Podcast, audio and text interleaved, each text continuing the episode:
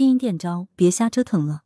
视频文跃进，四川成都一位面馆老板近日发视频吐槽，称包括他家在内的多家商铺招牌被统一换成拼音版，因看不出适合店铺，生意很受影响。这些招牌最早换的是汉字店名，配一小字拼音，有关部门不知出于什么考虑，又将招牌改成拼音大字店名，真难为了商家，自家的店铺招牌硬被有关部门拿来折腾。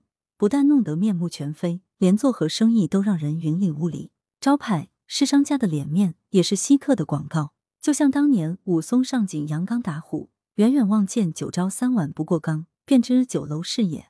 各色店铺招牌既凸显商家本色，也构成丰富多彩的商业文化。招牌之要在于醒目，一目了然，让顾客一记一时。但近年不少地方在规划商业街招牌时，却将这基本属性抛弃，只顾着所谓整齐划一，由此闹出诸多笑话。如有的地方硬性规定千店一面，统一颜色、字体、尺寸，完全置商家品牌于不顾；有的还统一制成白底黑字，配上黄花，结果被市民讥讽，搞得像公墓一条街，丑得整整齐齐。据报道，面馆老板在网上吐槽后，当地迅即为其更换了临时的汉字招牌。只是这种劳民伤财以及瞎折腾的做法。依然值得警惕。有些手握点小权力的公职人员，总以为自己无所不能，随意拍脑袋决策或乱插手私域事务，就像整治接招，名曰美化，然因自身审美意识低下，最终弄出的东西反令人觉得丑陋无比。商业竞争最忌同质化，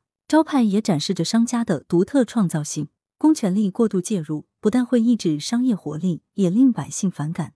这一点，公权部门尤需谨记。作者是羊城晚报首席评论员，羊城晚报时评投稿邮箱 wbspycwb 点 com。来源：羊城晚报羊城派，责编：张琪、李媚妍，校对：彭继业。